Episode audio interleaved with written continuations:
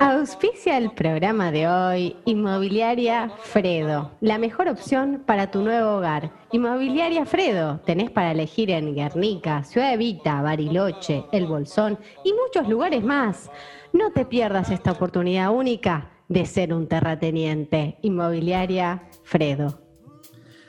Queridos microeconomistas marginales, así empezamos. Dos tipos de cambio.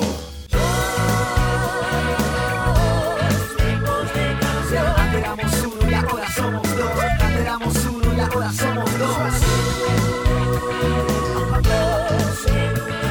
Cerremos esta brecha, futuro nos acecha. No quiero encender la mecha.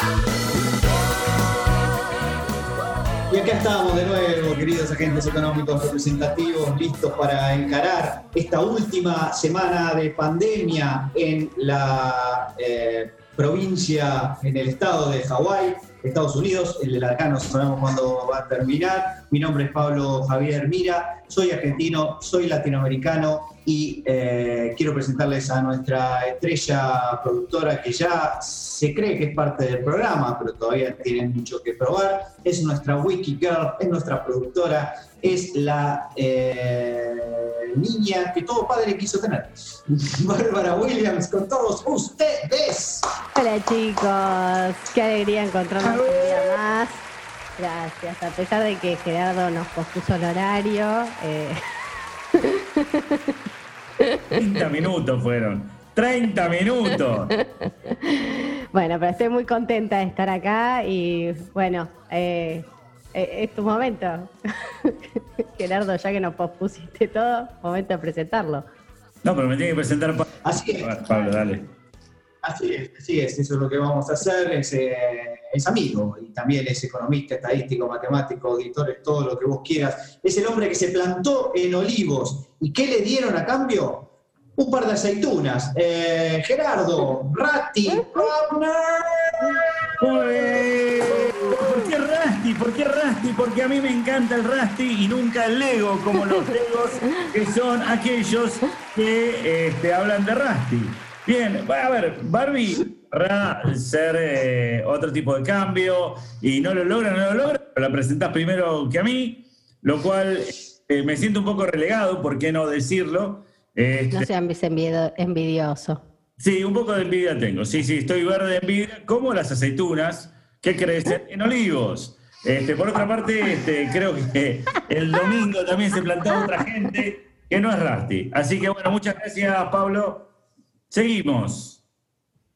Eh, Gerardo, eh, me interesa saber qué día es hoy. Hoy es 16 de septiembre, no pasa nada.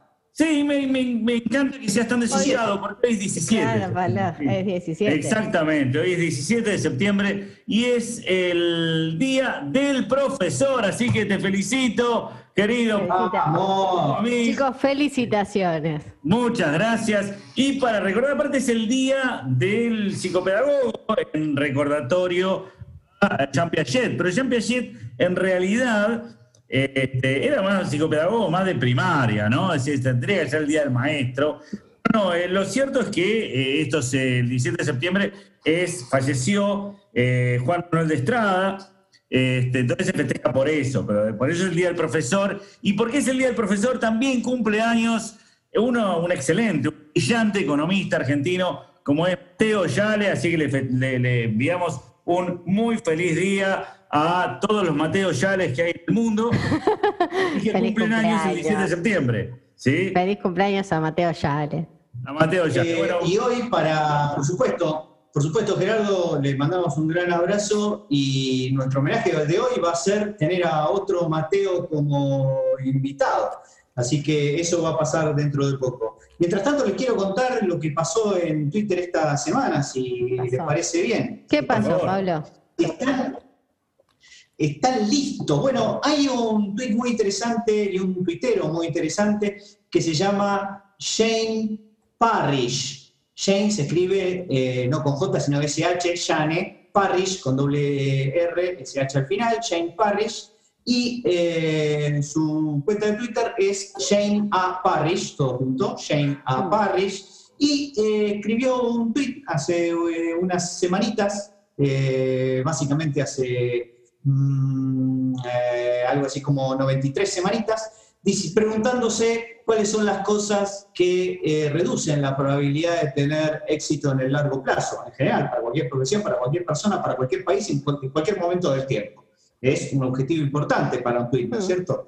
Y él listó eh, una serie de, de opciones, dice, bueno, no hay que decir sí a todo, eh, hay que evitar dar excusas, hay que evitar quedarse hasta tarde, comer mal, hay que evitar chequear el mail cuando uno empieza este, su día, hay que eh, no comprar cosas para las cuales no te alcanza la plata, en fin, todas recomendaciones que uno puede llevar a cabo solamente en países desarrollados. Eh, quiero contarles, pese a que este tweet es bastante berreta, eh, que las respuestas a este tweet son muy interesantes, la pueden, la pueden ver, este, es un tweet del, 19 de del 22 de enero de 2019. Y otra cosa que les quiero contar de Shane Parrish es que tiene un podcast, así como dos tipos de cambios, que nosotros también tenemos uno, por supuesto, que es este programa, tiene un podcast que se puede escuchar en Spotify, que se llama The Knowledge Project, o sea, el proyecto del conocimiento, donde tiene muy buenas entrevistas y eh, muy buenas ideas, así que les sugerimos que lo escuchen. Me parece muy bien. Bueno, lo escuché, de todas formas las recomendaciones que hace no son muy iluminadas, digamos, es algo que cualquier, eh, cual- cualquier persona conoce, por otra parte. Saber que no tenés que comer mal, saber que no tenés que fumar, no tenés que tomar mucho alcohol, bueno, son cosas, la verdad, que, la verdad, no, no, no, no son, la verdad no me ilumina la vida, por eso digo que no son muy iluminadas, es esta lamparita que se acaba de quemar en mi eh, oficina. No es muy iluminado. Lo cual demuestra que para decir cosas obvias no solo están los economistas, porque James Parrish no lo es. De todos modos, bueno, les recomendamos que sigan eh, su podcast, que es bastante interesante. Con tener un Eh, Twitter ya si puedes decir cualquier bien. cosa. Te puede seguir cualquiera. Si, le- si les parece bien, vamos entrando en programa. Ya hemos calentado, estamos para entrar a la cancha. Sí, es cierto, estamos para cantar, pero no sin antes, porque vos me preguntaste cuál es el día de hoy, efectivamente es el día del profesor, es el día del psi- psicopedagogo, pero también es el Día Mundial de las Playas, así que quería enviarle un eh, afectuoso saludo a todos aquellos de Necochea, Mar de. Mar, ¿sí? Eh, que, que no quiero Un caluroso saludo. Sí, sí, otro saludo aparte a, a Mateo Yale, que cumple años y no lo voy a olvidar. ¿no? Voy a hacer que no se olviden del 17 de septiembre. Señores, entonces seguimos con los cambio, ¿les parece? Dos tipos de cambio. Una burbuja de especulaciones. How much is inflation in Argentina at this moment?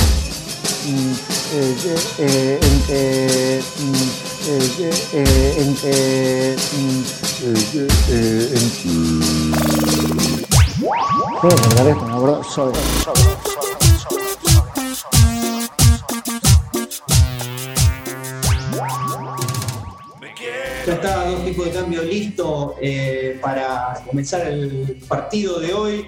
Y el partido de hoy, ¿quién mueve Mauro? Mueve Gerardo Romner. Gerardo, tengo una pregunta para hacerte. Eh, yo he visto que hay muchos economistas que vienen del extranjero, que tratan de investigar la economía argentina y que vienen acá. Y me da la sensación de que no están bien preparados.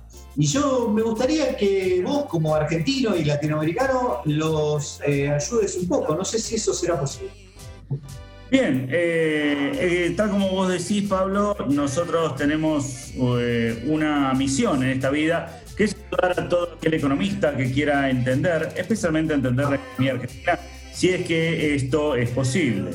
Y lo que está ocurriendo últimamente, como somos un programa internacional, ¿por qué no decirlo? Eh, nosotros que tenemos una falsa modestia, es momento de dejarla, y muchos de ellos nos consultan y nos dicen, mira, yo empecé a investigar y empecé a hacerle varias consultas a mucha gente acerca de la economía argentina y nos encontramos determinados vocablos o frases que no logramos entender, aun cuando yo tengo un PhD en eh, español, castellano y andaluz, ¿sí? Y muchas de esas palabras son realmente complejas, nos dicen, y eh, nos pidieron que los podamos descular, palabra por cierto compleja también. Una de las eh, preguntas que nos han hecho es, mira, mucha gente me consulta, eh, perdón, cuando les respondemos, me hablan de gente que no logramos saber bien quién es, por ejemplo, fulano, eh, sultano y perengano, no logramos saber quiénes fueron. Entonces les vamos a explicar un poquito de qué se trata estas Perdón, perdón, ¿puedo hacer una pregunta? sí, Sultano, Mengano y Perengano eh, son, parecen eh, de marca de galletita, ¿no? La No. última tiene merengada. merengue, sí, perengano, no, no tiene nada que ver. Para mí, sultano suena a sultán. Ah, sultán, claro, sultano, pare- con Z, algunos lo escriben con Z, sultano. ¿Sí? Ah, yo con ese, para mí era de sultán. Venía Bueno, del pero está, están, del están latín los cuatro. sultán. Es la, la línea de defensa, ¿sí? Fulano, Mengano, Sultano y Perengano. Es la línea de defensa de algún equipo que ha sido, que ha sido, que ha desaparecido de la primera D incluso. Bien, la raíz etimológica de fulano deriva del árabe, eh, del árabe hispánico, ¿no? Que se llama fulán. Y este término se emplea para hacer referencia a una persona cuyo nombre se desconoce. Digo para que lo entiendan, ¿no? Porque, por ejemplo, ¿quién es ese fulano que está hablando con Marta, por ejemplo, ¿no? Ayer vino un fulano al negocio a preguntar cómo podía llegar al obelisco. Eh, un fulano me rayó la puerta del coche, ¿no? Frases como estas, pero para indicar a alguien que eh, no, no se sabe bien. Eh, obviamente, según el país, no digo en Argentina solamente, existen muchas otras maneras de aludir al sujeto de nombre desconocido. Como sinónimo de fulano pueden usarse denominaciones como mengano, sutano, perengano, incluso algunos que con cierto cariño también lo llaman fulanito o menganito, ¿no? que es una linda, eh, una linda eh, expresión. La idea de fulano también puede emplearse cuando se conoce el nombre del individuo, pero no se lo quiere expresar. Algo así como el que te jede, ¿viste? Hoy vengo y te guiñan el ojo, ¿viste? Y sigue con la misma postura. Si llega a venir fulano, entregale el sobre que está sobre mi escritorio, ¿no? Esas son estas otras frases este, que aparecen asociadas a la palabra fulano. Bueno, también puede eh, tener una connotación despectiva. Eh, por ejemplo, el fulano que conduce el noticiero a la tarde siempre dice idioteces, ¿no? El- no es, una fulana con quien me encuentro cuando no tengo más mejor plan. decir que dice. Parece ¿No? más despectivo que diga eh, que dice idioteces, que, que- que- parece más despectivo que diga que, que el tipo dice idioteces que llamarlo fulano, digamos, ¿no? Sí, la verdad que Muy fulano bien, es casi claro. cariñoso, te diría. Exactamente. Pero, ¿Puedo por decir ejemplo, algo? dice- Eh, quiero decir algo. Yo, eh, en mi familia se usa eh, mirá la Estercita y miralo Ernesto. En vez de fulano, fulanita es, vas por la calle, querés que miren a, a alguien y decís, mirá la Estercita, míralo. Ernesto. Toma. Bueno, por ejemplo, hablando de cuestiones despectivas, Me parece que se trata de la creatividad, esto. sí, claro. Eh, muchas veces se utiliza el- en femenino, cuando se utiliza fulana, a veces se puede emplear como sinónimo de prostituta. Y ahí está la novela Yo soy fulana de tal. ¿Viste? Hay una novela española que Ah, no. de, eh, quien se trata, tiene protagonista una chica, una muchacha humilde de pueblo, que desde su tierna infancia sufre una vida llena de reveses y problemas, ¿sí? Incluso pierde a su padre cuando le cae un avión mientras está reparando un tejado. Hay que tener mala suerte realmente, porque ya ir a reparar el tejado es algo que te complica un poco la vida, pero que te caiga un avión cuando estás reparando un tejado, Nada, ¿cuán- cuán- cuál es la probabilidad? Diría un profesor mío de Estadística 1. Bien, eh, también hay una película. Eh, y se casó, perdón, fulana, fulana de tal está casada, por supuesto, con Miguel Tal, ¿no? Sí, por supuesto. Este, hay una película española que se llama Fulano y Mecano, ¿eh? que es del año 1955. Pero bueno, hay otros también que tienen que ver más con la economía. Nos, con- nos consultan estos eh, investigadores. Dice, me han dicho, por ejemplo, que lo arregle Mongo y tratamos de, buscar a Mongo, ¿no? En alusión a los problemas económicos argentinos, ¿no? Dice que lo arregle Mongo, o Mongo Aurelio, incluso algunos han... Mongo Aurelio, Mongo Aurelio también. sí. Mongo Aurelio. Bueno, Mongo Aurelio es un personaje que nació a principios de la década del 40 en Argentina, en el ambiente universitario porteño, más exactamente en- para en estudiantes de Derecho, cuando está de moda las aventuras de Flash Gordon en el planeta Mongo. Pero lo cierto, todos sabemos que a finales del siglo XIX y principios del XX hubo una gran corriente inmigratoria española e italiana.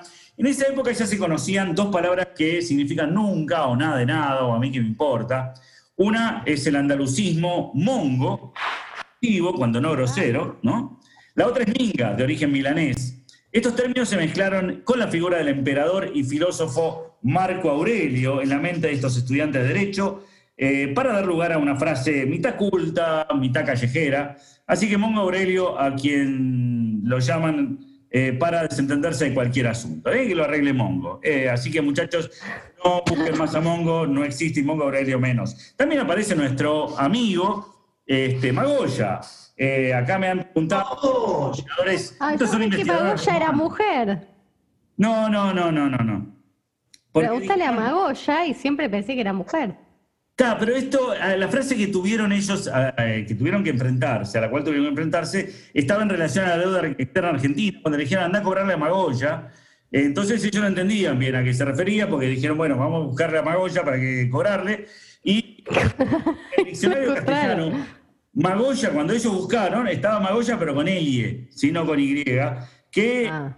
significa conjunto de residuos de tripa de tabaco esto me lo tuve que anotar porque si no, no me lo acordaba, que se utiliza para hacer picadura, es decir, para hacer este, tabaco, básicamente. Bueno, eh, aunque magoya es uno de los vocablos más empleados en el habla coloquial de los argentinos y también de los uruguayos, por qué no decirlo, se desconoce la exactitud eh, del momento en que apareció en el habla popular. Algunas versiones son las siguientes, miren. Se cree que surgió de la conjugación, perdón, no me salía, de las palabras mago y ya. Es una, te diría que es una Mm. Muy fácil, muy fácil. Sí, sí, sí, porque son expresiones utilizadas en los espectáculos de magia. Mago ya, ¿viste? No, no es así. Este, otra, algunos internautas eh, indican que más bien el apellido surgió gracias al homónimo de María Elena Walsh. Una de sus estrofas justamente dice, anda, contáselo a Magoya, que pagariola tu desilusión y el cuento de que Dios es argentino anda corriendo, contáselo. Bueno, yo creo que ya antes de Mariana Walsh existía la palabra Magoya, no la inventó ella. Y otra versión indica que Magoya realmente es una variación de Mengano y Fulano, aunque no se conoce con exactitud el proceso de la formación. Decía, bueno, Mengano y Fulano, ¿cómo llegaste a Magoya? Es difícil, Mengano y Fulano llegar a Magoya. Bueno, bueno, bueno, otro de nuestros amigos es eh, Montoto. porque ¿Cómo se encontraron con esta frase? Bueno, que debe ser el socio de Magoya, me decían, el pago de la deuda externa, porque dice que Montoto. Bueno, la historia dice que Montoto era un funcionario del Banco Provincia de Buenos Aires que era muy estricto y que por eso se usaba el dicho que te lo pague Montoto.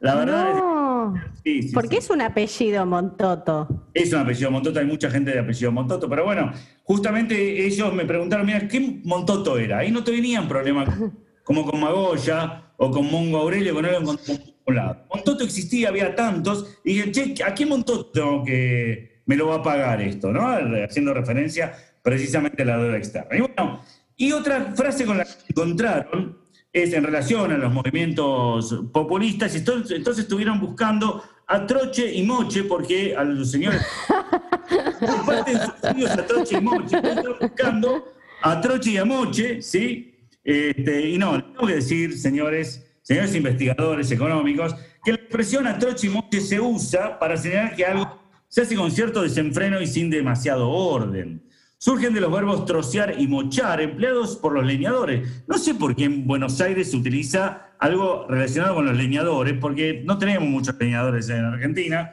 este, por lo menos en Buenos Aires, digo, sí, en el norte hay muchos.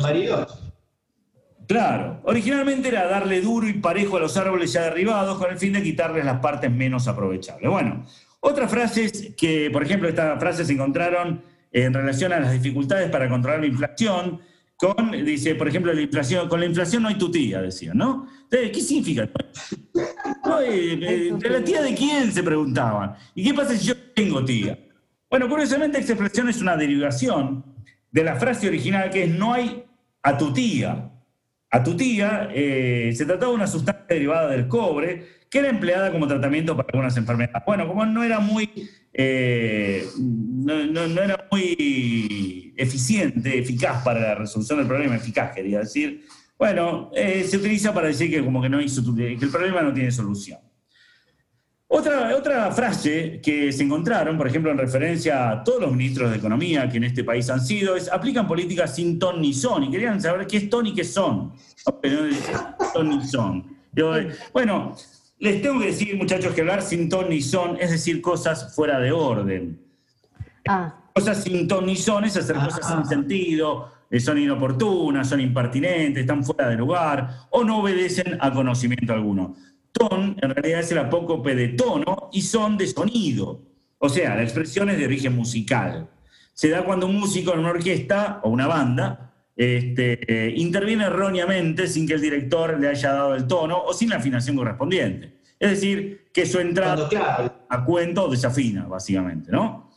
Eh, no sé si más o menos me van siguiendo a aquellos sí. que siguen, ¿no? excelente, excelente. Sí. Este, porque mucha gente se pregunta qué, es ton- qué, es- eh, qué- qué son. Bueno, también se pregunta qué fu y qué fa, porque eh, cuando en la carrera de economía le preguntaron, che, ¿cómo es la carrera de economía? Eh, ni fu ni fa. Y no entendían qué era fu ni qué era fa. O sea, ¿qué es fu y qué fa? ¿Qué son y qué es ton? ¿Quiénes son Mengano, Sultano, Pengano, Perengano Sí. eh, y Mengano? ¿Quiénes son? ¿Quién es Montoto? ¿Quién es Magoya? ¿Quiénes son el señor Claro, Moche y el señor Moche que eh, a todos los subsidios se los reparten a ellos? Bueno, tal como de, es otra frase, otra frase. Yo no sé, no, no, no sé con de pe a pa, pero bueno. Ni fu ni fa es una locución coloquial que sirve para mostrar indiferencia o para indicar que algo no es ni una cosa ni la otra, ni bueno ni malo, digamos, ¿no? Por ejemplo, decir este whisky está ni fu ni fa es lo mismo que decir este whisky no es malo, pero hay mejores, digamos.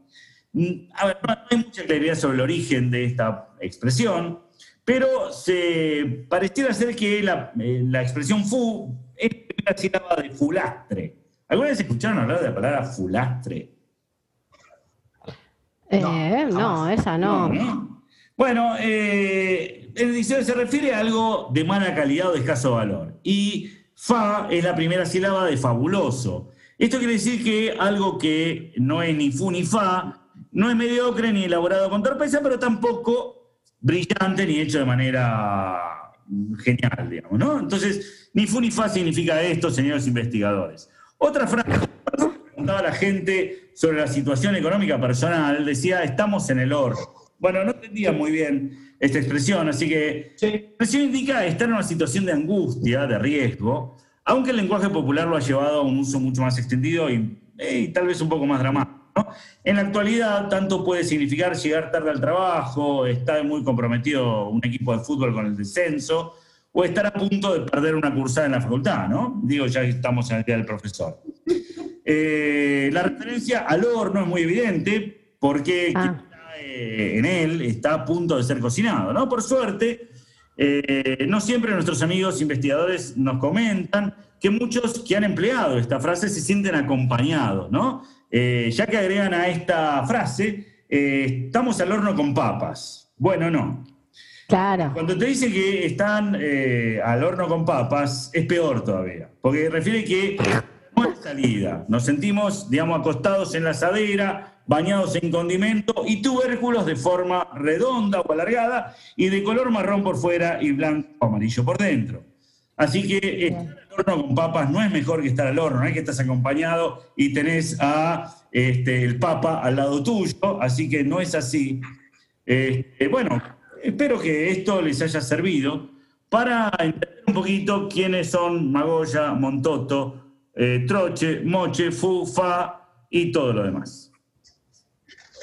Espectacular. Fantástico, me encantó. Este, la verdad que, bueno, una, una clase de primera categoría. Realmente le cantaste las 40 a esos extranjeros y creo que eh, No te van a entender, sea por. H o sea por B. Eh, Gerardo Rauner fue su columna exclusiva en dos tipos de cambios que sigue de la siguiente. Dos tipos de cambio, soportando durante meses el default de los oyentes.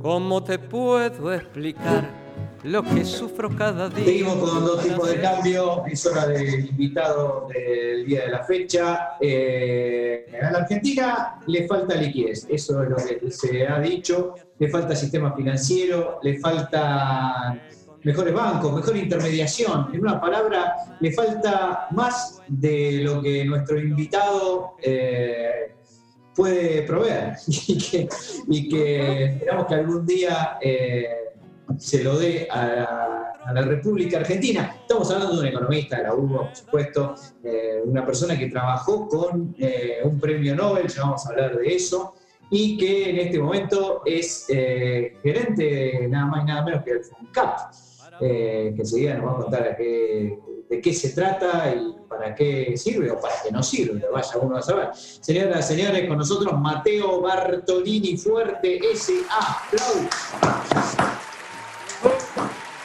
¿Cómo estás, Mateo?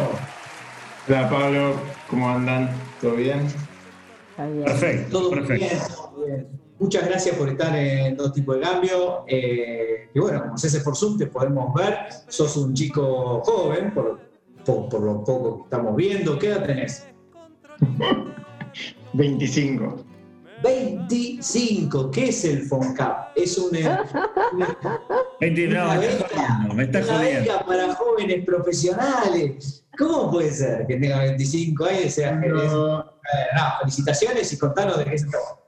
cuando me preguntan los intendentes trato de no responder, por eso me reí mucho acá porque es otro ámbito. Pero pateo la pregunta y digo, no, bueno, qué lindo día, ¿no? O le digo, vos Sí. si estoy con alguien, le digo, ¿vos qué edad tenés? Y responde otro y ya está, se diluye la, la conversación. Ah, qué buena técnica. Sí. Bueno, contanos un poco qué es el FONCAP, este, bueno, cómo llegaste a ser gerente, eso también nos interesa. Bueno, el FONCAP es un, o sea, es un fondo nacional de capital social que se crea en los años 90, con el objetivo, en los años 90 empezaba como el auge de los microcréditos en, en todo el mundo y bueno, también llega eso a la Argentina. Y entonces en ese momento crean este fondo nacional, que es a través de un fideicomiso, para poder darle financiamiento a instituciones que den microcréditos, como una banca de segundo piso para, eh, bueno, banca de primer piso que dé microcréditos a personas que estaban excluidas del sistema financiero tradicional. Eso, fue, eso quedó en los años 90, queda este fideicomiso con un contrato de 25 años eh, y fue mutando, por momentos dio más microcréditos, por momentos dio menos microcréditos, por momentos también la misión del fideicomiso es promover la educación financiera, entonces por momentos se dedicó plenamente a la educación y no a los microcréditos. Y bueno, ahora en- este momento nosotros llegamos al FONCAP en, en enero con el cambio de gestión y el objetivo es darle una impronta como, como nunca tuvo. La, la verdad es que siempre el FONCAP tuvo, o sea, se- va, los últimos cuatro años casi no tuvo actividad y antes estuvo muy relacionado a la educación financiera. Y un poco la, la apuesta que estamos haciendo ahora es darle mucha impronta de, eh, de crédito, de fomentar los microcréditos en Argentina. Eh, así que ahí estamos con, con un gran equipo. En este programa lo puedo decir, hay como un Vox Populi en el FONCAP de que nunca hubo tantos economistas en el FONCAP. Eh, sí, sí. O sea que está condenado, decís vos. Ya está, se fue toda la mierda. ya fue todo, se remolcó. Esto- hasta aquí llegó, hasta aquí llegó. Bueno, eh, hizo lo que se pudo, se hizo lo que se Mateo, eh, bueno, tanto Gerardo como, como vos están, han experimentado seguramente lo que significa dar un crédito y lo que significa cobrarlo. Cuando uno da microcréditos, no se los da a los que están holgados para devolver la guita. No le estás dando un paraguas este, a alguien cuando sale el sol, ¿no? Y se lo sacás cuando llueve, sino que le estás dando, eh, está- le estás dando crédito a sujetos que eh, en general no le dan crédito los bancos tradicionales o el sistema financiero tradicional. ¿Qué tipo de experiencia tienen respecto de la morosidad, de la devolución y de la eficacia que tienen esos créditos por la experiencia que tienen hasta ahora? Bien, ahí, eh, tema, tema morosidad para el FONCAP nunca fue un problema. Eh, generalmente para las microfinanzas no son, no llegan a ser un problema la morosidad, siempre y cuando haya una mínima buena gestión de los microcréditos. Si al microcrédito se le da una impronta de subsidio y de, de plan social disfrazado de crédito, bueno, sí, lo más probable es que no se devuelva, pero porque no es un microcrédito. Eh, el eje de las microfinanzas en Argentina y, y, en cualquier lugar en Latinoamérica, en Centroamérica, en Asia, donde sea que funcionen, es la promesa. Entonces, yo devuelvo el crédito porque voy a poder sacar otro. Y eso solo se garantiza si el crédito es un crédito. Eh, y a, nosotros en las microfinanzas eso nos da resultados en Argentina, eso funciona bien. No hay, las instituciones microfinanzas, ninguna, incluso las que trabajan con FONCAP y las que no, no tienen un problema de mora. A lo sumo a veces tienen problema de que se achica la cartera, pero pues la gente no va a sacar créditos, ¿no? pues no devuelva lo que sacó. El, el mayor poder ahí que tenemos en términos de, de garantizar la no mora es, eh, como banca de segundo piso, tenemos la responsabilidad de generar previsibilidad. Para, ¿Por qué? Porque cuando hay previsibilidad, las instituciones de microcrédito pueden prometer, entre comillas, aclaro porque en la radio no se va a ver, pero yo estoy haciendo comillas, eh, entre comillas, eh, ¿por qué pueden prometer más? Porque saben que tienen más fondos y fondos disponibles para dar más crédito. Y cuando esa promesa se, se pone sobre la mesa, las personas que sacan los microcréditos, el que sacó un microcrédito de 10.000 o el que sacó un microcrédito de 50.000, su próximo objetivo no es devolver el crédito. Tres meses poder sacar un crédito de 70.000, el que sacó el de 50, y de 20.000, el del 10.000. Y para eso tiene que volver el que ya sacó. Entonces, ahí es donde hay una atracción permanente entre la mora, siempre y cuando haya una gestión, no digo súper seria, no necesitamos 200 tableros de control para garantizar que haya mora, pero sí tiene que haber un mínimo criterio, por lo menos a mi gusto me gustaría decir económico, eh, que era algo que, que, es algo que a veces no, no se pone de, todas las microfinanzas. Miren, solo anecdóticamente, pero justo recién que yo comentaba economistas, cuando en el, en el FONCAP había, había sí, un, un economista, ahora hay siete. Así que eh, ahí es donde es parte también de la nueva impronta de darle mucho arriba a los créditos. Y lo otro que me preguntaba era sobre... Eh, la eficacia en cuanto a los proyectos, digamos, ese tipo de cosas, así es que ustedes Sí. Ahí nosotros, para ser sincero, no, no, el FONCAP no tenía sistema de datos, todavía no lo tiene, lo estamos terminando de tener ahora. Esto es medio un adelanto, se va a llamar FONPROSU, es como el sistema de datos de un FONCAP productivo y sustentable, que nos va a empezar a permitir a nosotros, porque como nosotros damos los créditos mediarios, después es como que había cierto ostracismo informático, yo diría, porque a, los intermediarios no se les preguntaba absolutamente nada, más allá de dónde vivía la persona y si habían devuelto o no. Entonces nosotros queremos ahora empezar, eh, hay todo, se está terminando todo un sistema de, monitoreo de ver, para empezar productivamente cómo impacta el microcrédito. No es lo mismo si todos nuestros microcréditos terminan en compra y reventa de ropa que, de mercados informales, eh, la salada, por ejemplo, eh, que, está todo bien, pero digo, una cosa es que termina ahí y otra cosa es que termine en agricultores familiares que te diversifican en serio, capaz un poco más al sector productivo. Entonces, pero eso lo tenemos que saber. Hoy no se sabía, ahora estamos empezando a tener los primeros datos y estamos terminando de, que en los contratos de crédito que se firman con las instituciones aparezca no como una obligación, porque bueno, no se puede, pero sí como una fuerte invitación a que accedan a, los intermediarios a comprometerse con, con los nuevos datos. Y después, por otro lado, también tener información sobre cómo impacta la mayoría de, los, las personas que sacan los microcréditos son mujeres, y ver cómo impacta también en las relaciones intrafamiliares y sociales de una mujer cuando saca un microcrédito de cuando no saca un microcrédito. Y después, por último, poder ver también la tasa de... A nosotros nos interesa mucho poder demostrar que con un microcrédito no es que te haces rico, no es que incluso a veces no implica que dejes de ser pobre, no implica que, que seas el emprendedor exitoso que a veces se quiere vender, que todo parece como, a veces se, se propone como que si sos emprendedor tenés garantizada la movilidad social ascendente, tampoco que queremos demostrar eso. Entonces, Steve Jobs. Steve Jobs. ¿Eh? Claro, Steve, Jobs. estamos convencidos de eso, pero sí queremos demostrar que los microcréditos reducen la tasa de mortalidad de, los, de las personas que arrancan un emprendimiento. Entonces queremos, para eso necesitamos datos de ver la antigüedad de los emprendimientos, de ver cuándo sacaron un crédito. Bueno, eso ya está pasando, no tenemos los resultados todavía porque, bueno, arrancamos hace poco y, todo tiene que ir en los tiempos de los contratos de crédito. Se hablaba hace, hace un ratito te comentaba el tema del amor y eso, porque vos trabajaste en el, eh, o estuviste becado por el Banco Gramín de Muhammad eh, Yunus, ¿no es cierto? Eh, entonces, primero te quería preguntar en qué circunstancias, si estuviste afuera, si lo conociste, eh, si nos podés contar por qué le dieron el Nobel brevemente y si algo de lo que él hizo les sirve a ustedes en el CONCAP. Bien, sí. Eh, sí, bueno, yo estuve en, hice, sería, acá sería una pasantía, ellos le llaman como internship, pero la traducción es rarísima, es como un internado. Eh, pero sí, era como un programa, claro, era como un programa para estudiantes de, de economía o de algo relacionado a la economía de, de- de afuera de Bangladesh, para, para poder estar ahí en el banco haciendo como una pasantía. Trabajás a la, a la- no, a la, a la mañana estudiás, eh, ahí dentro del banco, en, en aulas que tiene el banco, muy gracioso. Ah. Y a la tarde como que sos, trabajás o- y, y tenés reuniones con los equipos de trabajo. Eh, y bueno, ahí nada, sí, yo apliqué para poder participar. Yo en, en ese momento, acá, eso fue en el 2018. Yo ahí ya, acá en, en Argentina, en la Villa La Cava, participaba de algunos espacios también de, de economía social y microcréditos. Y bueno, que no, bueno, y ahí sí tuve la oportunidad de conocer a Yunus.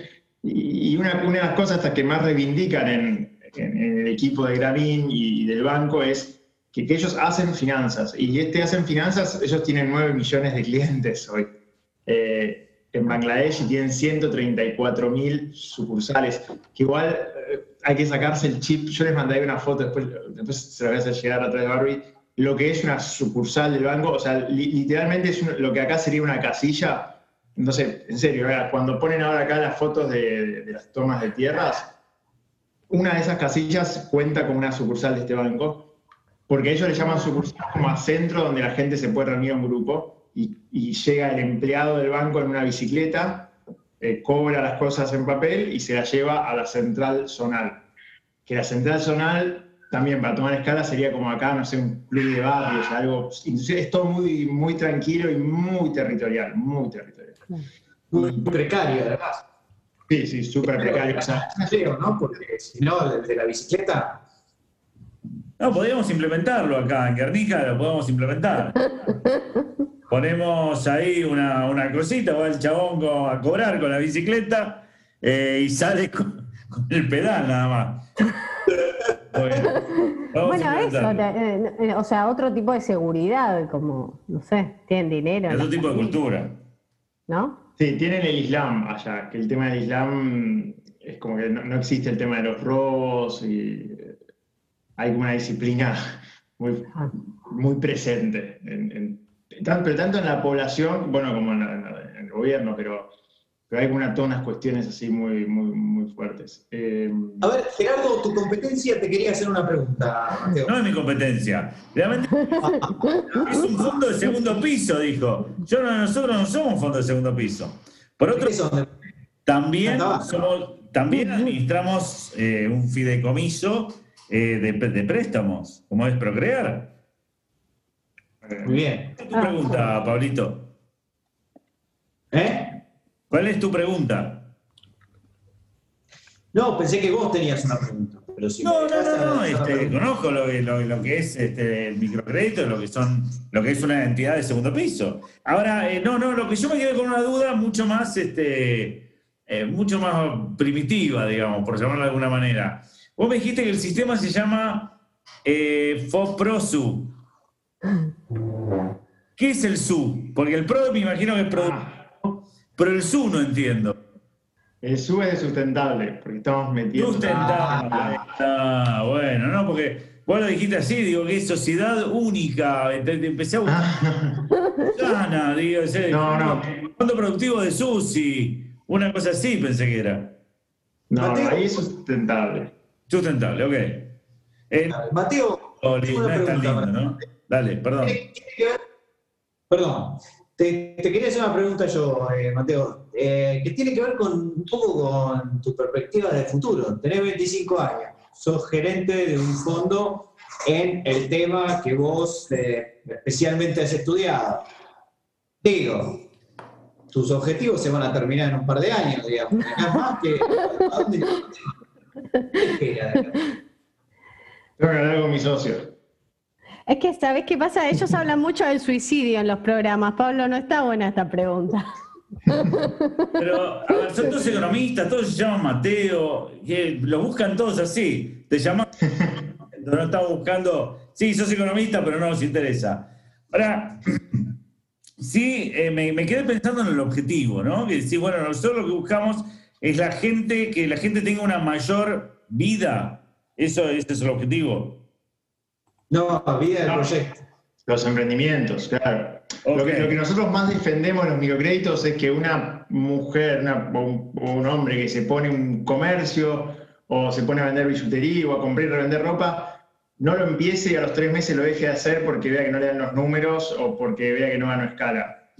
Lo que, el- el- nosotros no- nos parece ya un buen resultado del microcrédito si logramos que ese emprendimiento dure tres años y tenga vida propia y que no sea esta No, cosa no. de suerte Está bien, mi pregunta es, ¿cómo evitan, o sea, cómo, cómo van a eh, medir el contrafáctico? Porque vos, eh, hay muchísimas cosas que pueden influir, no solamente en la acción de este fondo, eh, de este fondo, si- eh, sino que hay, ahí está la, situación socioeconómica, eh, cuestiones incluso externas que pueden influir. ¿Cómo sabés que fue la acción de, de este fondo y no fue otra cosa lo que generó o una mayor vida de un proyecto o menor vida de un proyecto? Bien, bueno, eso la verdad todavía no lo sabemos. Sí, ahora nosotros arrancamos hace dos semanas una evaluación de impacto en Chaco y Salta, donde vamos a evaluar dos cosas. Una, el efecto de los microcréditos en las personas de Chaco y Salta que recibieron microcréditos a través del fondo del FONCAP. Y también algo que es nuevo y que a nosotros nos interesa mucho, ver el impacto que tuvieron en las instituciones de microfinanzas el fondeo del FONCAP. Es decir, queremos ver si las instituciones de microfinanzas, cuando acceden a un segundo piso o un banco de segundo piso, como podría ser el FONCAP, so- a lo largo de 10 años, porque son dos clientas, una es ProMujer y la otra es La Pacho, son dos instituciones eh, que están hace mucho tiempo sacando crédito del FONCAP, y lo que queremos ver es eh, si terminan siendo mejores instituciones de microfinanzas después de 10 años de financiamiento o no.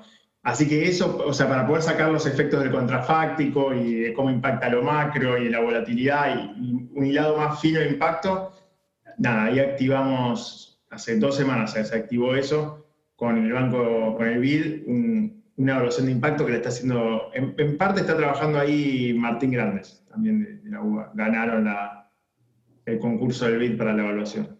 Así que eso va, va a.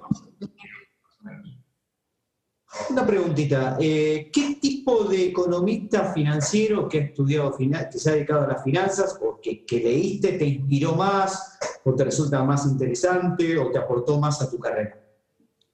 Bien, ahí el, el, uno, o sea, el libro que veo que, que- sale de él y que me lo compro, eh, incluso hace poco me salió muy mal porque me lo compré solo porque ve que lo escribió él, porque tiene un buen título, y me llegó, lo, lo elogié, era re, como, eh, humildemente, pero era como muy básico, muy de, era como una micro 2, pero que en vez de poner el Robinson Crusoe ponían microcréditos, y fue como, no, ¿para qué compré este libro? Pero ese es Jonathan Mordach, que para mí es un crack. Él, ¿Cómo, él cómo, que- quién? Jonathan Mordach se llama, es de Estados Unidos y lo que él más hizo fue, para empezar, él tiene, bueno, para mí, dos grandes aciertos. Uno, que hizo un, todo un estudio territorial que se llama eh, diarios de, como diarios de la pobreza financiera, que lo hace en, en India, en algunos países de África y en Bangladesh también, y que lo que hace es, como diríamos acá en Argentina, territorio, o sea, fue y, y evaluaron un poco esto, decíamos también Gerardo, el impacto, en, pero durante tres meses en, en casas de, de familias muy pobres de esos países, cómo iba impactando desde, el desde organizar el presupuesto familiar hasta los microcréditos, los microahorros, etcétera. Bueno, es un- es- hay un libro entero de eso, está muy bueno.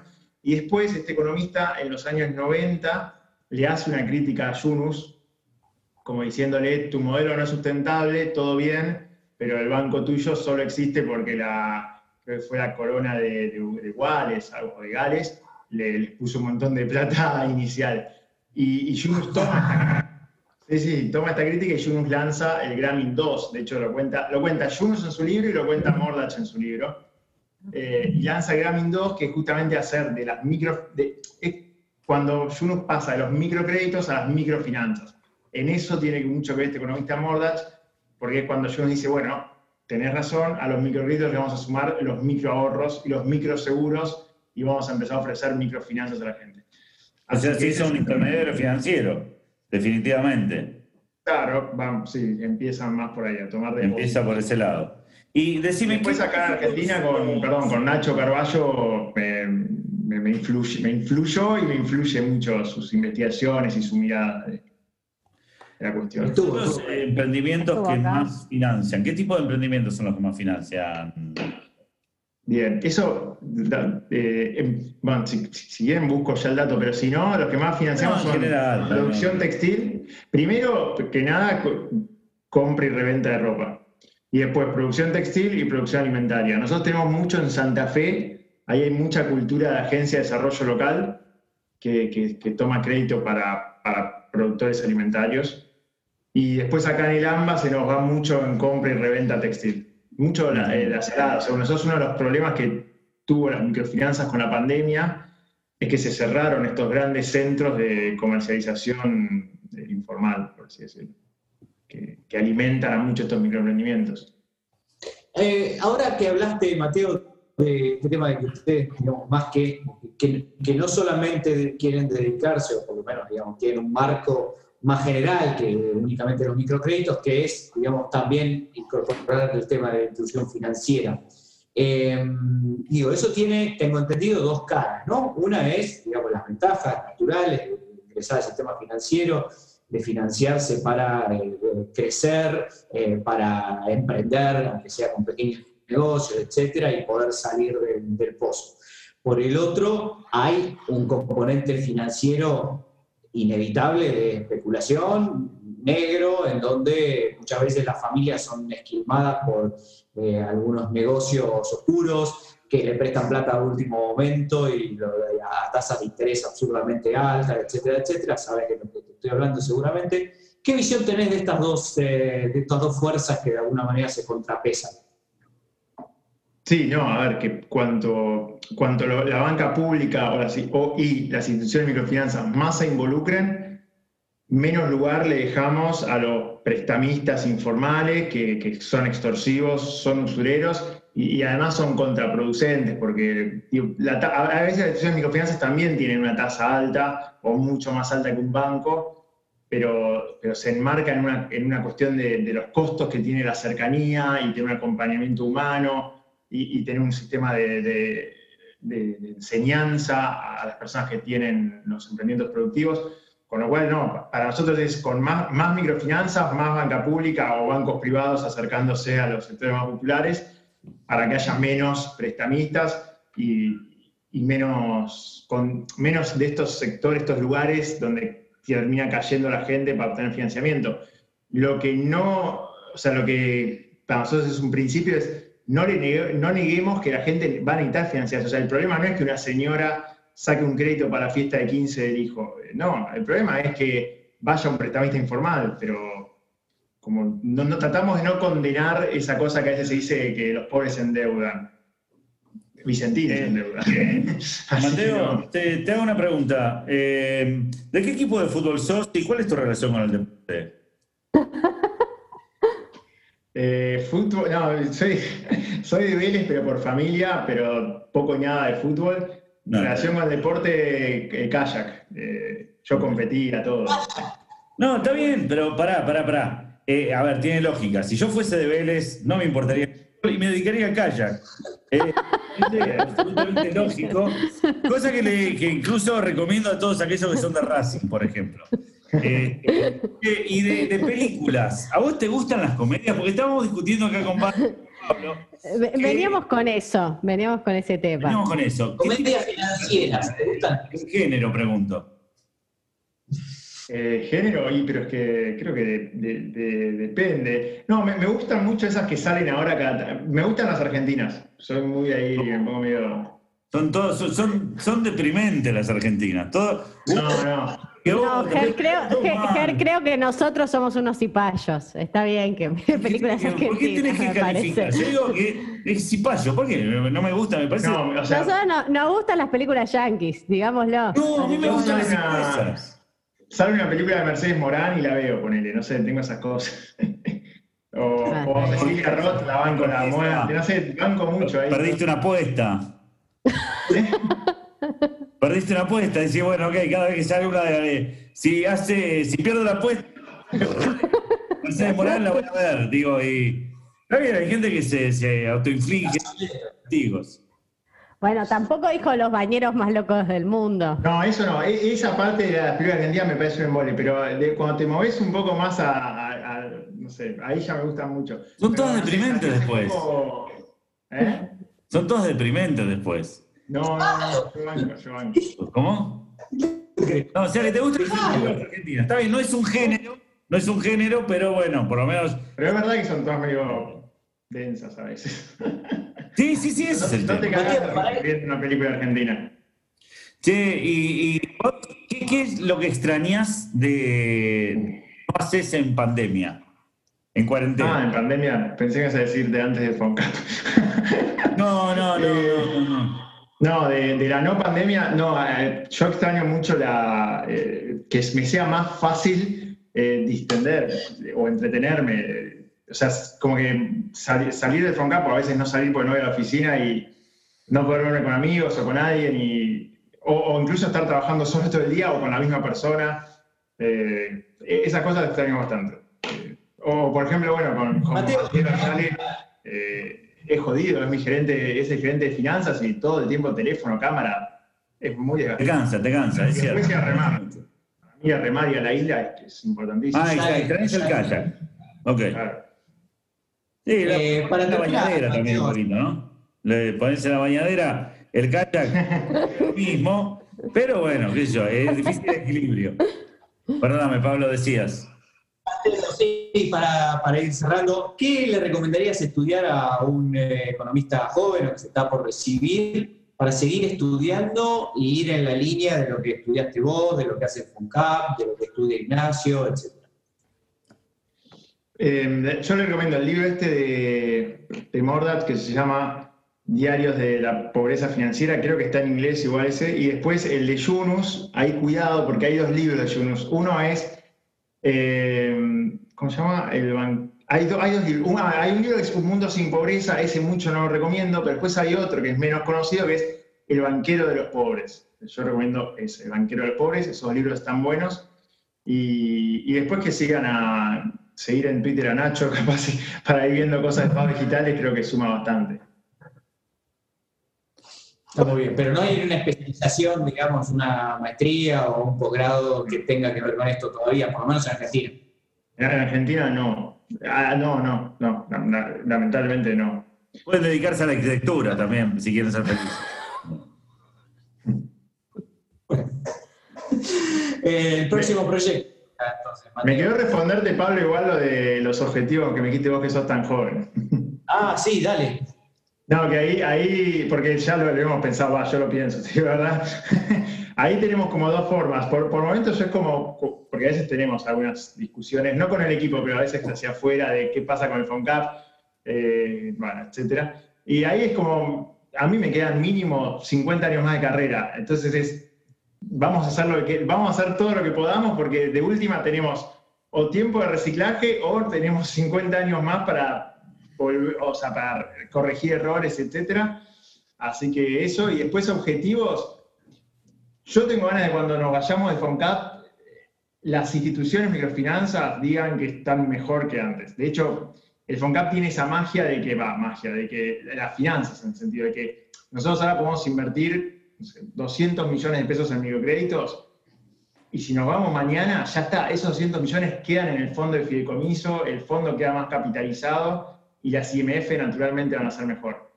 Tenemos ganas de eso, que cuando nos vayamos las IMFs tengan un poquito más de pulmón. Y, y cómo seguirla, la verdad no lo sé, los próximos, no, los próximos 50 años no, no, no lo pensamos, no lo sé, verdad. Pero lo pensamos, cada tanto es como, uy, boludo, todas las reuniones que voy me llevan 20 años. Raro, Y bueno, me imagino, me imagino que debe ser difícil, ¿no? Ahí algunas negociaciones, ¿no? El otro día llegué a Ezeiza y llega el secretario de Hacienda y me saluda, pero ni, ni el nombre. Me dijo, oh, me dice, no, me dice, ah, vos sos Mateo. Y yo así, me dice, ah, un sub 30. Es para invocarlo. Pero sos sub 30. Sí, pero lo dijo como, ah, un sub 30. Bueno, lo dijo, así lo interpretaste vos, por ahí la onda, che, un sub 30. Y llegó de otra manera. Te vamos a Este, llamar para el equipo de fútbol. Claro, no, che, sub 30. Che, sub 30. Muy bien. Yo estaba con un compañero de Foncap y dije, le hubiese respondido, ah, un sobre 40, pero Sí. No, Bueno, nosotros eh, también con Pablo en 50 años, no sé, vamos a tener 104, nos vamos a... No, bueno, vamos a corregir los errores del programa, que seguramente se acumulen de manera exponencial. Vamos a seguir con dos tipos de cambio. Sí. Bueno, Mateo estuvo en dos tipos de cambio. Mateo, muchísimas gracias. De nuevo, felicitaciones por ser tan joven y porque te vaya tan bien. Y lo mejor en el, para el FOCAP y para, para la gente que trabaja ahí y sobre todo para los que reciben el apoyo. Dale. Bueno, gracias Pablo, Gerardo, Barbie, un gusto el equipo y felicitaciones por este programa que está muy bueno. Muchas gracias. Nos vemos. Señores, nos vemos. Gracias, Mateo. Y dos tipos de cambio sigue quizás en el próximo. Dos tipos de cambio. A favor de la flexibilización laboral. Che, pero para, ¿tengo que decir yo este separador? ¿Está así en el contrato? No, no, no, no, no, no. A mí no me vengan a estafar. Decime dónde está el contrato. Decime dónde está.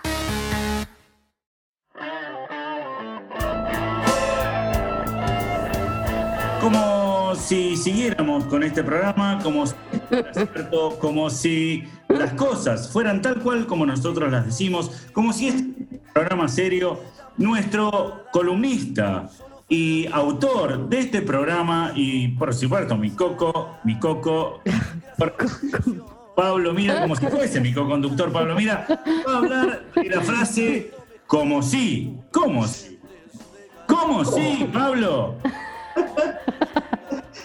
Sí, sí. eh, estaba justamente comiendo algo, por eso me retrasé. Eh, sí, ¿cómo? Eh, y en este, en este breve relato que les quiero hacer, quiero empezar por el como sí, que, del cual hablaba Gerardo, que es una famosa metáfora que empleó el señor Milton Friedman hace muchos años, tratando de describir la verdadera acción eh, o actitud de los agentes económicos respecto de lo que llamamos la maximización de beneficios o la maximización de la utilidad. Lo que decía Friedman es que no es que los agentes económicos hacen los cálculos eh, infinitos necesarios para eh, maximizar racionalmente la utilidad o los beneficios, sino que actúan como si estuvieran pensando en eso. No nos vamos a dedicar a, a tratar de entender, eh, sin embargo, si esta metáfora es buena o mala, si es realista o no, si realmente los agentes económicos terminan maximizando o no, sea como sea,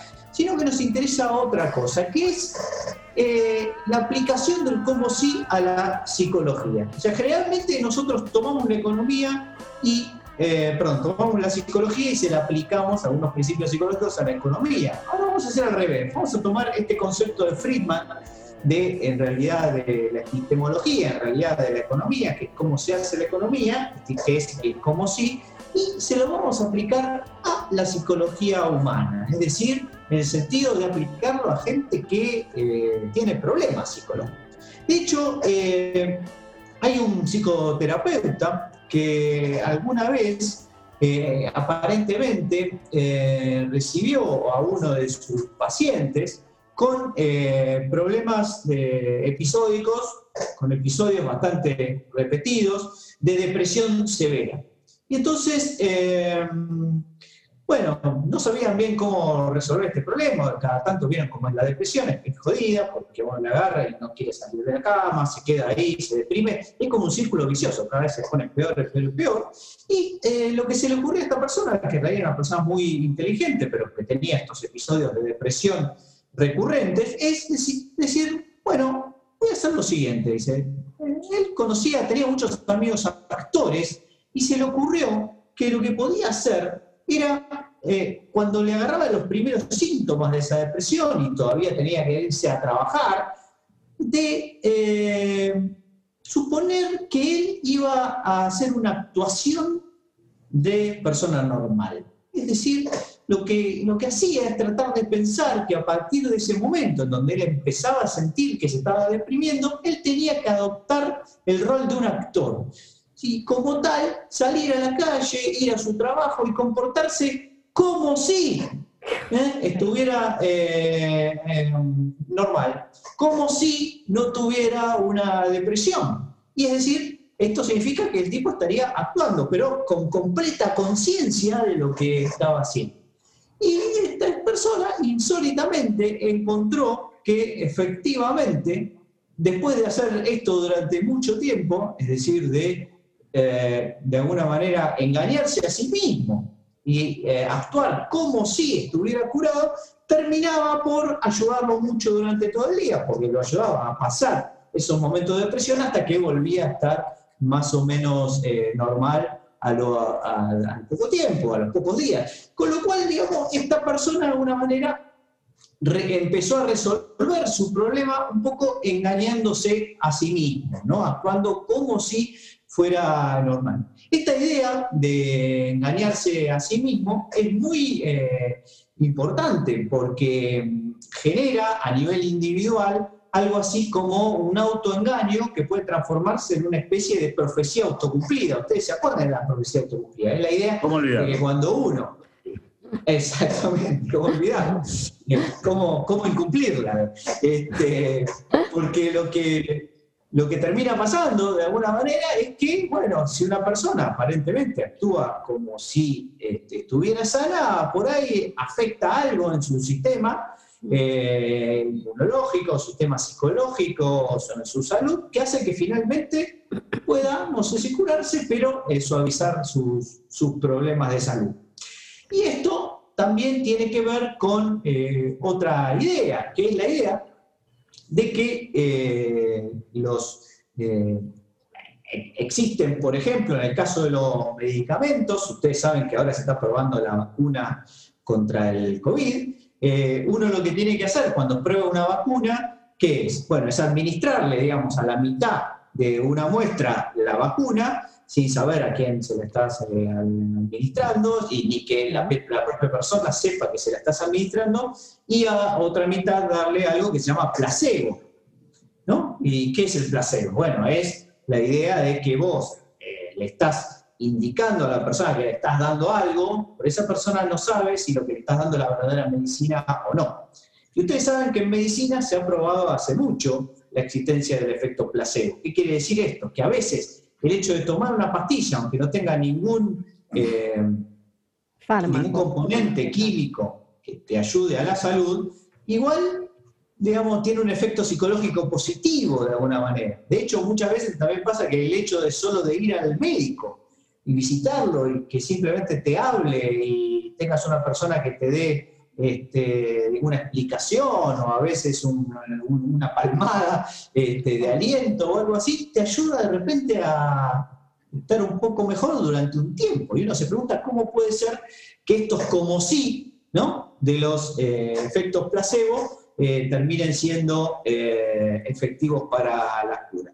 Lo cual nos lleva finalmente a discutir eh, bueno, un conjunto de conceptos económicos, entre ellos, por ejemplo, las políticas económicas, ¿no es cierto? Uno podría hacer un montón de políticas eh, económicas como si fueran efectivas, como si generaran empleo, como si bajaran eh, la inflación, como si Perdóname, que son todas las políticas económicas que hemos implementado ya hace 40 años, ¿no? Que estamos implementando. Exactamente. Como si Y eso es lo que, lo que iba a decir que lo, que lo que hemos estado viendo en los últimos 50 años no es otra cosa que un extremadamente fino como si de las políticas económicas. Hacemos la política económica como si funcionaran, como si resolvieran nuestro problema, como si generaran el cambio estructural que todos esperamos, como si se estimularan las exportaciones, como si eh, pudiéramos vivir sin reservas, como si eh, pudiéramos pagar la deuda y así sucesivamente. Así que el como si, como, como si, como si se está viendo, está eh, plenamente presente en nuestras autoridades económicas, por supuesto, que, eh, bueno, finalmente descansan en el efecto placebo para resolver todos nuestros problemas macroeconómicos. Bueno, muchas gracias, Pablo. La verdad que me encantó porque eh, es cierto, hace 40 decía yo, 50 decías vos, oh, de 10 años más, 10 años menos, y 20 años no es nada, 10 años es la mitad de... Ponele 100. Sí, este, claro, hay un pequeño detalle, ¿no? Cuando vos eh, implementás una política como si fuese a funcionar, le tenés que explicar al resto de la población que también actúen en consecuencia, ¿no? O sea, ustedes aplican una política como si fuese a funcionar y ustedes tienen que actuar como si funcionase. Pero viste cómo es la gente, claro. Claro. Y así, eh, parafraseando a Friedman, nosotros podríamos actuar como si tuviésemos sesgos cognitivos. En realidad no los tenemos, pero actuamos como si tuviésemos sesgos cognitivos. Y así es la solución a muchos problemas. Por ejemplo, Siempre pisamos el palito, siempre con lo mismo. Sí, eh, a mí me pasa, por ejemplo, eh, que a mí me duele la espalda, me duele mucho la espalda en estos precisos momentos y estoy como el pensador, ¿viste? De Rodas, que para mí hoy es el, el adolorido de la espalda. Para mí la estatua es esa. O estoy duro, como él, así, con otra cosa, estoy adolorido. está el tipo, Yo claro. no puedo actuar como si no me doliese, por supuesto. La gente que tiene- puede actuar como si no tuviese coronavirus. Este, o peor, no es que tenés coronavirus, actúas como si tuviese coronavirus. Eso es peor todavía. Es que te quiero decir algo. En realidad, los asintomáticos hacen el como si no tuvieran nada. Claro, es Muy pasa. bueno. Se sienten Unos re mal. No, pero, falsos totales. claro, pero se hacen los nabos. Hacen, eh, no tengo síntomas, no tengo síntomas. Claro. dale. Yo también, yo puedo decir, mira, yo no soy boludo, actúo como si fuese boludo. No soy, en realidad, yo actúo como si. Ricardo, eh, lo único que me queda por resolver en esta columna es que eh, me averigües, así como averiguaste tantos otros términos, que de dónde salió la palabra placebo, qué significa, porque no parece muy, este, muy natural del español. Bueno, por ahí, sí, no sé dónde viene. Te iba a decir cualquier cosa, pero la verdad voy a investigarlo. A ver, para eso tenemos un equipo de producción, que son Barbie a la cabeza, con todos lo- lo- los chicos que tiene ahí bajo su cargo, que hacen las investigaciones, por supuesto, y que nos salen La verdad que sí. tan lindos sí, sí. y tan eh, interesantes, por cierto. Así que a los 53 chicos que están a tu cargo les pedimos, por favor, que nos averigües, Barbie. Lo que pasa es que eh, lo que pasa es que son indios, eh, porque salía más barato. Entonces no están mucho, no están mucho en tema. Ok, señores, paramos acá porque esto se está yendo al joraca, frase que tampoco entienden los investigadores extranjeros. Quería cantar las 40. Dos tipos de cambio. Planificando rigurosamente el próximo lanzamiento de dados. Dos tipos de cambio se va despidiendo en otro jueves unidimensional, eh, en donde hemos tenido el placer de entrevistar a Mateo Bartolini, que trabaja con Mateo Yalta. O sea, es el otro Mateo, diría Seinfeld, y lo hemos tenido ni más ni menos que en nuestro programa, hablándonos de eh, créditos, microcréditos, macrocréditos y mesocréditos. Todos, por supuesto, absolutamente placebos. Eh, Gerardo, eh, ¿tenés noticia insólita para esta semana? Sí, por supuesto, porque la cuarentena, la pandemia da para todo en este mundo. Y ya que empezamos auspiciados por eh, la inmobiliaria, tendré que decir que vuelve a casa un chico en, en Inglaterra y luego de cinco meses, porque se estuvo pasando con los padres, la cuarentena vuelve a casa cinco meses después y se encuentra con su departamento invadido por palomas. ¿Eh? Ay, no, me muero, me muero. Guernica. Sí, un estudiante de Reino Unido que dejó la ventana de su apartamento abierta antes de irse No. cinco meses por el confinamiento, encontró su casa cubierta de excrementos de pájaros después de que fuera tomado por palomas. ¿eh? Cagate de Ay, me muero. Me Terrible, muero, no, terrible. me muero. Eh, aparte tuvo que dejar el apartamento, imagínate. eh, No, son, son muy violentas, son muy son violentas. violentas, no, no, no, cuando, aparte las, las Que- "Eh, acá no hay nadie, venite. Va y, y hermano, Sí. es el Sí, problema a- a- de dejar una acá ventana. tenemos techo, techo y agua, dijeron. Terrible, terrible el pobre muchacho. Dramático, porque el hombre de dónde vivía, Eh, el hombre vivía en Reino Unido, porque este, Reino Unido es chiquito. ¿cuánto? no, se tuvo que ir palomas. bueno, este, bueno, bueno, parece que había recibido. había un- había- aparte, tengo fotos acá mirándolo de lo, cómo quedó el departamento. Es un asco. Ay, no, bueno, aparte, un lindo departamento debía haber sido antes. Bueno, parece que lo Ah. llamaron para que vuelva en un momento diciendo, che, macho, volví. Porque hay mucho ruido de paloma y hay un olor extraño, decían, ¿no? Uh, Este, bueno, muy lindo volver a tu casa después de cinco meses sin encontrarte. ¿Qué está? Qué cagada, ¿no? Qué cagada. que- Te cagaron de arriba de, de un edificio. Señores, dos tipos de cambio. Ocupa tu tiempo, ocupa tu mente y ocupará eh, el jueves que viene otro espacio de tu corazón. Mientras tanto, eh, Bárbara Williams te va a decir lo que quiso decirte durante toda la semana y es lo siguiente. No dejes tu casa en cuarentena. Muy bien, muy bien. Muchas gracias. Gracias. Señores, hasta la próxima semana con otro programa en el que Gerardo Runner les diga... Dos tipos de cambio.